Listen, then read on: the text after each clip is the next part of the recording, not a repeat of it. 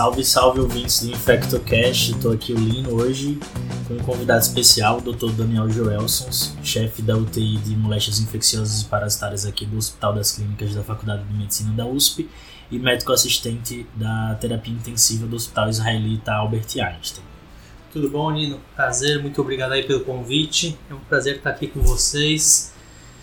É, vou falar hoje, acho que um pouquinho de febre amarela. Espero que vocês gostem do episódio. Exatamente. Hoje a gente vai falar sobre febre amarela e o Dr. Daniel vai trazer a experiência que o pessoal aqui do HC teve durante a epidemia de alguns anos atrás, né?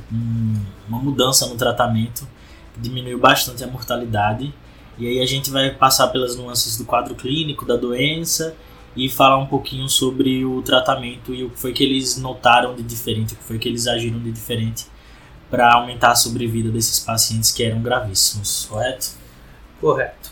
Só para contextualizar vocês um pouco, imagina a situação. Isso foi em 2018. Até 2018 eu já trabalhava aí há 8, quase 9 anos em UTI, na UTI de infecto, junto com a doutora Ró. A gente tinha visto ao todo dois ou três casos aí de febre amarela, né? E nossa experiência é pequena, tudo que a gente sabia de febre amarela é o que estava escrito na literatura, e de repente a gente teve um surto enorme de febre amarela aqui no estado de São Paulo.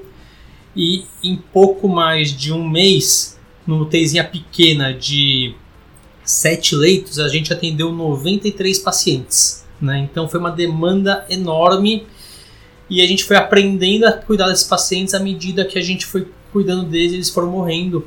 E isso que eu acho que é interessante relatar essa experiência que a gente teve. A gente viu várias coisas, várias nuances que na literatura não é bem descrito, que normalmente a gente está falando de quem? A gente está falando aqui dos 5% dos pacientes mais graves de febre amarela.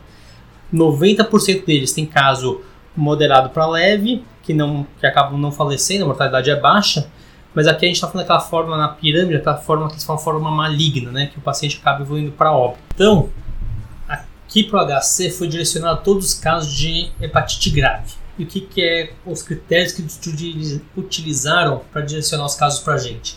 Para aqueles pacientes que tinham hepatite importante, uma TJ-GP acima de 3 mil, que já tinham algum coágulo alargado, com NR acima de 1,5, que eram plaquetopênicos, ou que já tinham alguma disfunção orgânica. Então, todos esses pacientes o CROSS acabou drenando aqui para o Hospital das Clínicas. E quando a gente pensa em febre amarela, o que, que a gente pensa? É aquela doença que tem dois estágios, né? Então, aquele estágio inicial, que a paciente aparece com febre, sintomas gerais, de dor de cabeça, mialgia, febre, mal-estar. Isso aí dura em torno de 3 a 6 dias. Tem aquele período de remissão que o paciente fica bem. E depois ele entra na segunda fase, aí que é com cefaleia, dor abdominal, vômitos, e aí que aparece a icterícia do paciente, e é quando ele vinha para a gente. Então, nós atendemos ao todo, foram 94 casos. Imagina, isso foi em dois meses. Montei de sete leitos. Para a gente ter, conseguir essa rotação de pacientes, quer dizer que ou eles tinham alta muito rápido, ou eles morriam muito rápido. Uhum. E infelizmente eles estavam morrendo muito rápido. Eles chegavam bem, chegavam falando, depois ficavam confusos, eram entubados e morriam. Eles morriam em torno de quatro dias de internação. Era uma coisa desesperadora. Então, começar falando um pouquinho do começo. Os pacientes que a gente analisou eles agora retrospectivamente eram pacientes clássicos de febre amarela.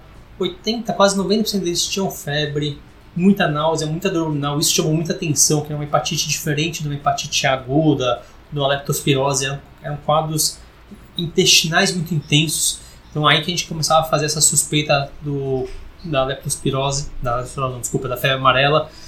Era época de chuva também, era época que tinha muita dengue, então a gente conseguia diferenciar entre as doenças, principalmente pelo sintoma gastrointestinal, que era muito importante. E um paciente com hepatite, vomitando, muita dor abdominal, batata. Era febre amarela. Tá? E o engraçado é que eles procuravam muitas vezes outros serviços, né? Eles iam eles não direto pro HC. E nos outros serviços gente ficava com essa história geral, né? De dor de cabeça, febre, mal-estar, mialgia, vômito. Eles eram tratados como jeca, como coletavam o NS1, o NS1 via falsamente positivo, então eles tratavam como dengue, até vir aqui pra gente. Quando chegava pra gente, é o que eu falei, é um paciente que não parecia que era um paciente de UTI. Era um paciente que estava em Glasgow 15, no máximo 14, assim, levemente confuso não estava flapeando, não estava ictérico, não estava instável, não estava precisando de droga vasativa, não estava sangrando, não tinha epistaxe, não tinha nada disso.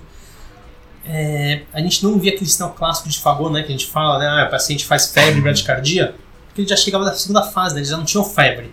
Mas curiosamente eles eram bradicárdicos, a frequência cardíaca deles era em torno de 45, 50, mesmo quando eles chocavam, apesar de droga vasativa, a frequência cardíaca deles não subiam. Então, vamos dizer, a gente acabava brincando que era o sinal de Fagor relativo, né? Não era o clássico quando tem febre, mas relativamente uma frequência cardíaca mais baixa do que a gente esperava. E não vinham com disfunção renal, no máximo uma plaquetopenia leve ali de 70, 80 mil e uma leucopenia discreta. E os primeiros 5, 6 pacientes que chegavam pra gente, a gente deu risada na UTI. A gente fala, meu, que, que, é isso, né? Tipo, não é paciente pra vir pra UTI, né? Vai, ficar, vai dormir aqui vai pra enfermaria. Só que dava dois dias, o paciente ficava confuso, entubava e dois dias depois morria. E isso aí se repetiu assim nos 10, 15 primeiros pacientes, foi desesperador, porque eles vinham falando, vinham contando, e eram tudo a mesma comunidade. Então eles, o amigo dele tinha vindo na semana passada, tinha morrido, ele estava lá internando e a mulher dele estava internada em outro serviço esperando vaga para vir para o HC. Era uma situação muito dramática, era muito ruim. E posso separar agora um pouquinho por sistema ali, no que, que você acha? Sim, legal. Uhum. Então, eles chegavam, como eu falei, né, chegavam muito confusos e eles, na hora que começava a confusão, eles tinham crise convulsiva. E a gente foi pesquisar na literatura, não estava descrito crise convulsiva com febre amarela, a gente não conseguiu achar nada sobre isso. Mas os 5, 6 primeiros pacientes que a gente teve, eles tiveram crise convulsiva, a gente entubou por conta desse rebaixamento e eles todos morreram, é, alguns com morte cefálica, alguns é, sangrando, e a gente conseguiu entender o que fazer e a gente começou então a introduzir profilaticamente anticonvulsivantes. Só que aí a gente ficava um grande sinuca de bico. Qual que a gente vai usar? Um paciente que está com hepatite, então fenitoína fenobarbital é ruim porque já causa hepatotoxicidade. Sim eles tinham uma acidose, depois eu vou falar um pouco melhor, eles tinham uma acidose metabólica muito importante. Então o topiramato também era ruim por conta dessa acidose. E com a insuficiência renal, a insuficiência hepática, eles tinham uma amônia muito elevada. Então o ácido valproico também não era a melhor opção. E aqui no Hospital Clínicas eram as únicas opções que a gente tinha de, de anticonvulsivante endovenoso eram esses. Aí conseguimos fazer uma compra urgência, uma compra de urgência aqui no hospital. A gente acabou comprando lacosamida e o levotirocetam, que é o Kepra e o, o empate e começamos a dar profilaticamente para eles. Qual era o critério? Qualquer nível de confusão mental, então Glasgow 14, a gente entrava com anticonvulsivante ou amônia acima de 100, a gente já entrava. E conseguimos então conter realmente a parte de crises convulsivas, nenhum paciente mais teve. Daí vocês vão perguntar, tá, mas vocês tiraram isso baseado em quê, né? Por que, que vocês não publicaram isso?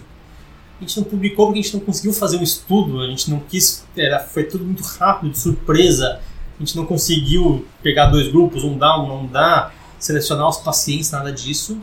E uma vez que a gente deu que melhorou, a gente ficou sem coragem de tirar. Essa é a verdade. Então foi uma coisa completamente empírica, mas que na nossa opinião realmente mudou essa parte neurológica dos pacientes entrar precoce com anticonvulsivante. Outra coisa engraçada era a parte pulmonar. O início era completamente normal o pulmão. Eles estavam em ambiente, ficavam em ambiente quando entubava, parâmetros mínimos, mas na hora que começava a ter sangramento, eles sangravam por todos os buracos, inclusive pelo pulmão, e ficavam inventiláveis. Então a gente brincava que a febre amarela poupava o pulmão, poupava, poupava até o óbito, e se pegava as necrópsias, muitos laudos das necrópsias eles davam como causa de óbito hemorragia alveolar. Mas é porque isso foi causa imediata, né? na hora que já está sangrando por todos os lugares, ele sangrava o pulmão mas no início a parte pulmonar era bem poupada. Da parte cardiovascular, também não era muito diferente do paciente grave, né? tinha essa, essa diferença que eu falei da frequência cardíaca, eles realmente eram um pouco mais bradicárdicos que o habitual, mas eles evoluem a choque, o choque com qualquer paciente grave e nada fora do habitual. Só teve dois casos que foram bem curiosos, que eles fizeram uma miocardite grave, então eram pacientes jovens, sem comorbidades, fizeram fração de ejeção abaixo de 20%, um deles morreu, o outro que sobreviveu recuperou totalmente a função cardíaca.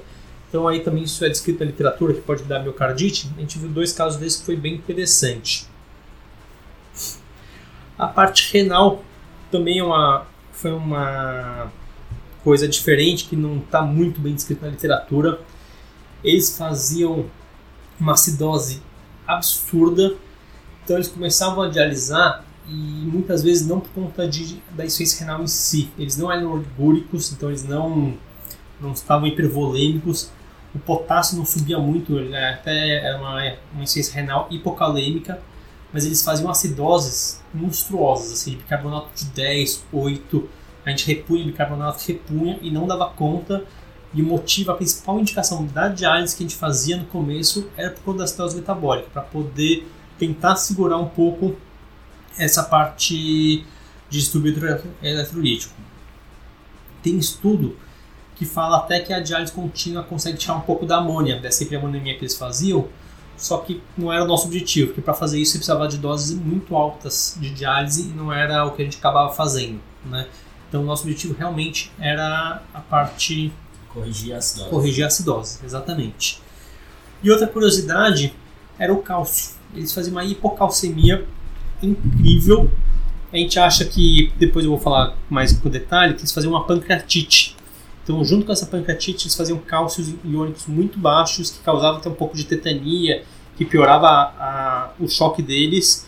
E na diálise, a gente fazia a diálise sempre com bicarbonato muito alto e com a reposição de cálcio muito alto. Isso foi uma característica também que a gente não tinha nunca visto outro paciente grave assim. E nessa época vocês usavam o que de anticoagulante na diálise? Não usava nada. Nada era assim. Nada era assim por conta da insuficiência hepática, a gente não usava citrato, né?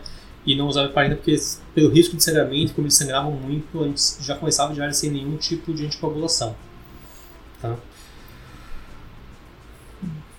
Da parte gastrointestinal, então que era também acho que nada tem, tinha muita literatura desses pacientes, né? Foi tudo pegando a gente muito de surpresa. E uma coisa engraçada que até Hipócrates, no livro dele, ele citava que pacientes, quando tinham, ficavam amarelos, com febre e soluçavam, morriam. E essa foi a primeira descrição da febre amarela na literatura.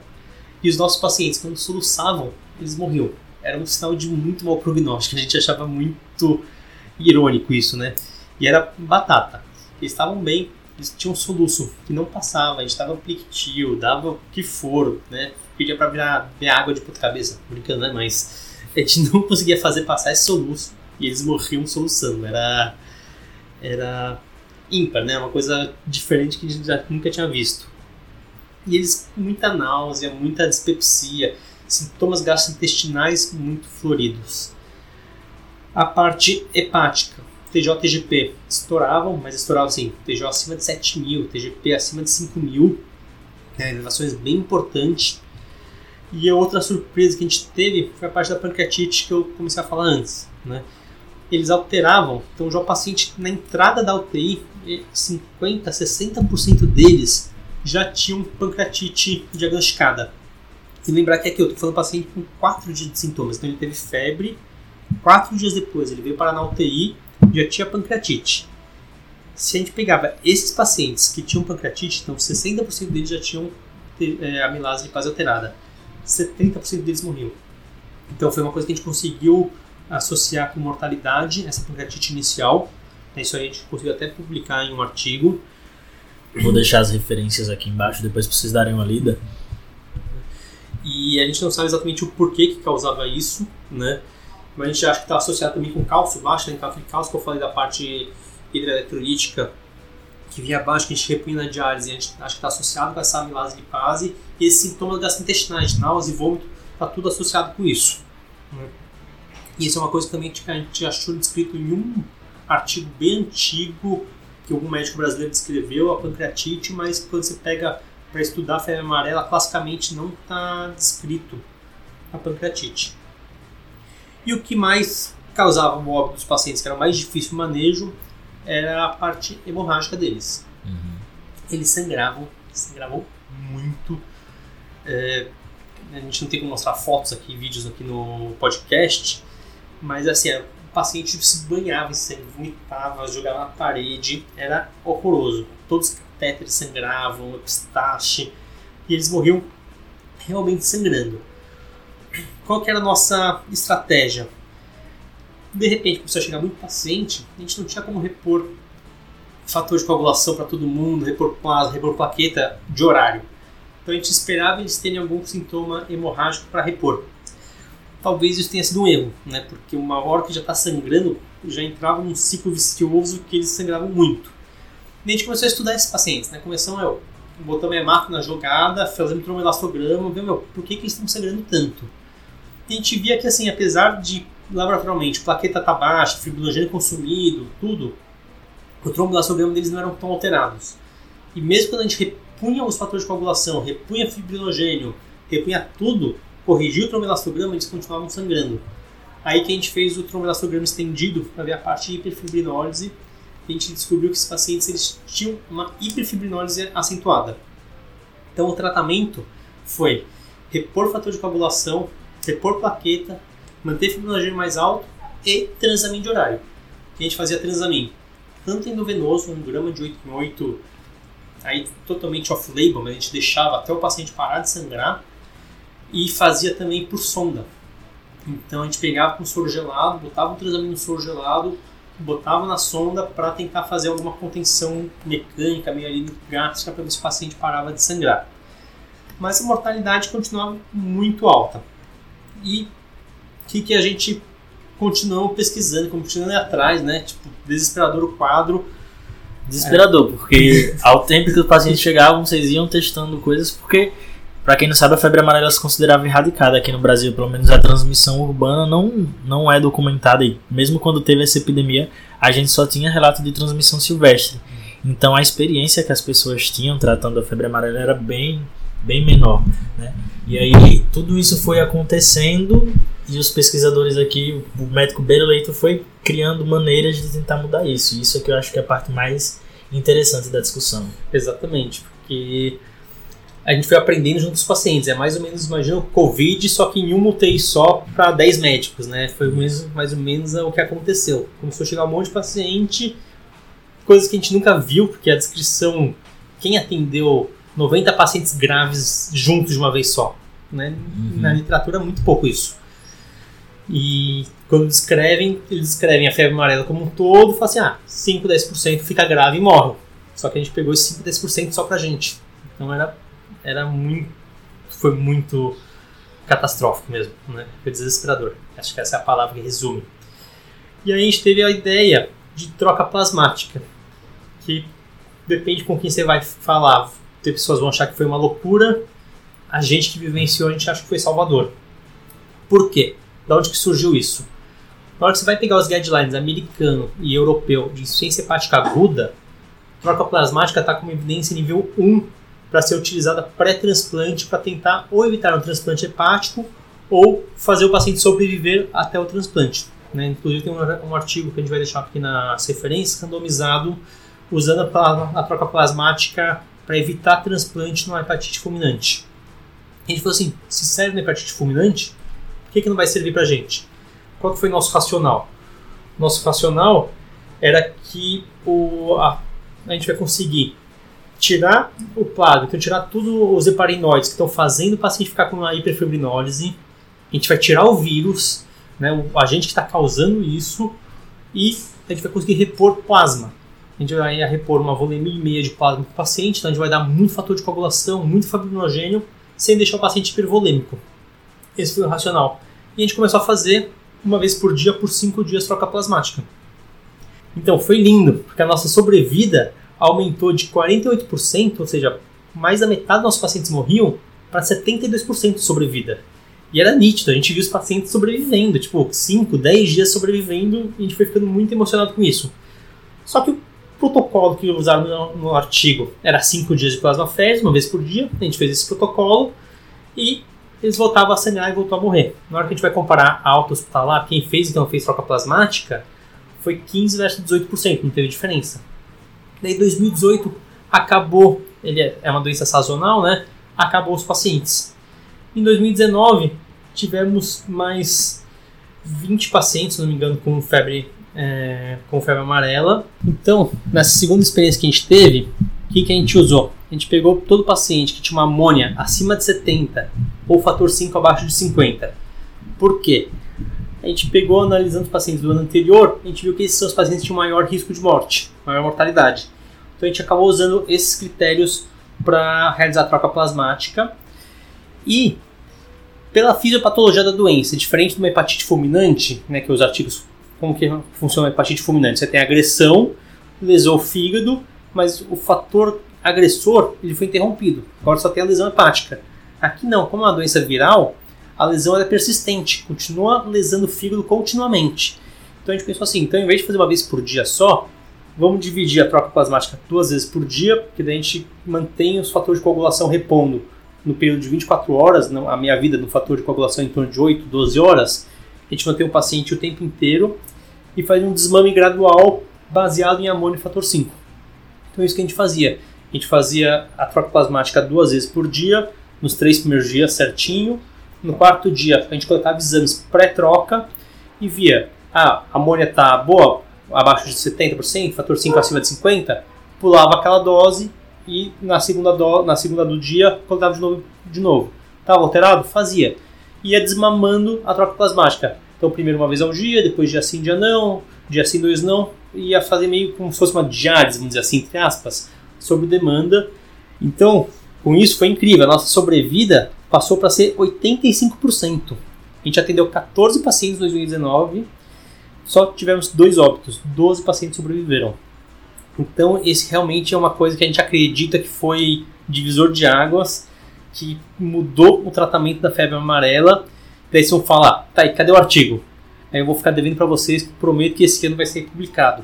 A gente ia publicar em 2020, que a gente conseguiu coletar todos os dados, a gente pegou todos os pacientes de 2018, 2019, fizemos toda a tabulação, veio a pandemia de Covid, a gente congelou tudo, a gente está agora reavendo o que a gente tinha deixado parado nos outros anos e esse ano deve sair esse artigo aí da troca plasmática em febre amarela. Muito, muito interessante, né? E a gente torce para que não tenha outra coisa dessa, não quero ver, mas ficar de conhecimento isso aí em outros locais do mundo, né? Recentemente estava tendo é, surto em Santa Catarina, a professora doutora Hall foi lá ajudar e implementou essa experiência e lá também tem feito muita diferença. Então, sim, essa experiência nossa foi bem legal, que em Minas teve um furto também bem grande e no Rio de Janeiro também. Então, os três maiores centros, a gente com o centro do Rio e com o centro de Minas, a gente ia fazendo simultaneamente a experiência de cada um. Começou, o engraçado foi individualmente, cada um começou a fazer as mesmas coisas e na hora da troca plasmática, a gente começou a dar certo aqui, o Rio começou a fazer, deu certo lá, Minas começou a fazer também. E uma coisa que realmente a impressão de todo mundo é que mudou o desfecho, foi muito legal. Então, Lino, o que eu queria assim, tipo, deixar de aprendizado um resumo para quem está escutando a gente, né? Para quem dormiu aí o podcast inteiro e acordou agora. Eu acho que febre amarela, a gente tem que lembrar que existe 5 a 10% dos casos que são muito graves.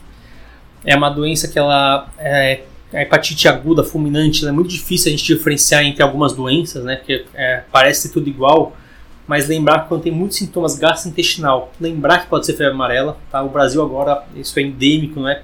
Porque a pessoa mora em São Paulo que não tem febre amarela, não é porque mora em Santa Catarina que não tem, no Rio de Janeiro, tá? Então, tá tendo casos, vira e mexe pipoca um caso ou não, então lembrar dessa doença.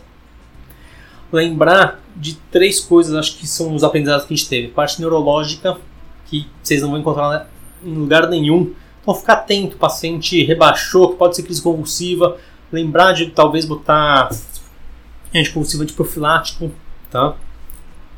Que esse paciente sangrou muito, então é, profilaticamente já repor fator de coagulação, lembrar de coletar uma ou até duas vezes por dia os fatores de coagulação, lembrar do fibrinogênio, fator 5, para não ficar só no hemograma e na plaqueta e no coágulo, lembrar de outras coisas.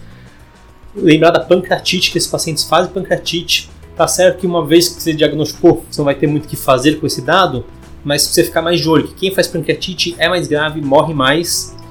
E a troca plasmática. Realmente a gente acredita muito que a troca plasmática foi um água no tratamento desses pacientes. Vale a pena começar a troca plasmática com esses fatores que eu falei. Então, amônia começou a subir, fator 5 começou a cair, amônia acima de 100, fator 5 abaixo de 50, a gente instituiu a troca plasmática.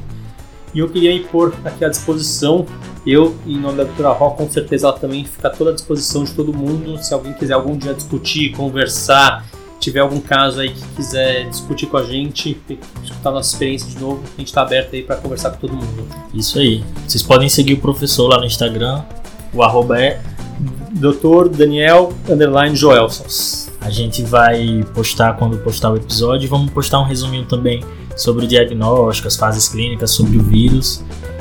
E é isso aí, pessoal. Muito obrigado. Quero agradecer mais uma vez ao professor. Excelente a discussão. Imagina, obrigado a vocês. Foi um prazer aqui participar. Espero que a gente participe mais vezes aí. Isso aí. Então aí até a próxima. Tchau, tchau.